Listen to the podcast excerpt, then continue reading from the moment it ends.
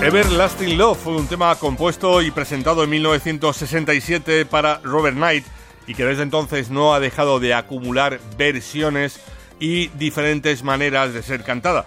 Tanto es así que es una de las dos canciones que ha estado presente en el top 40 estadounidense en las décadas de 60, 70, 80 y 90, junto con The Way You Do, The Things You Do, y la única en el Reino Unido que ha estado presente en el top 10 en los 60, 70, 80, 90 y 2000 en sus diferentes versiones.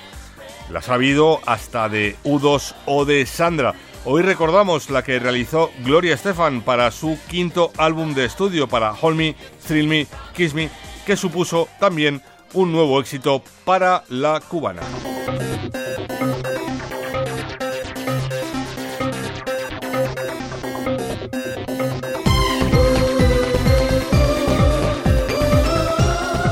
Manolo Castro, Radio 5, Todo Noticias.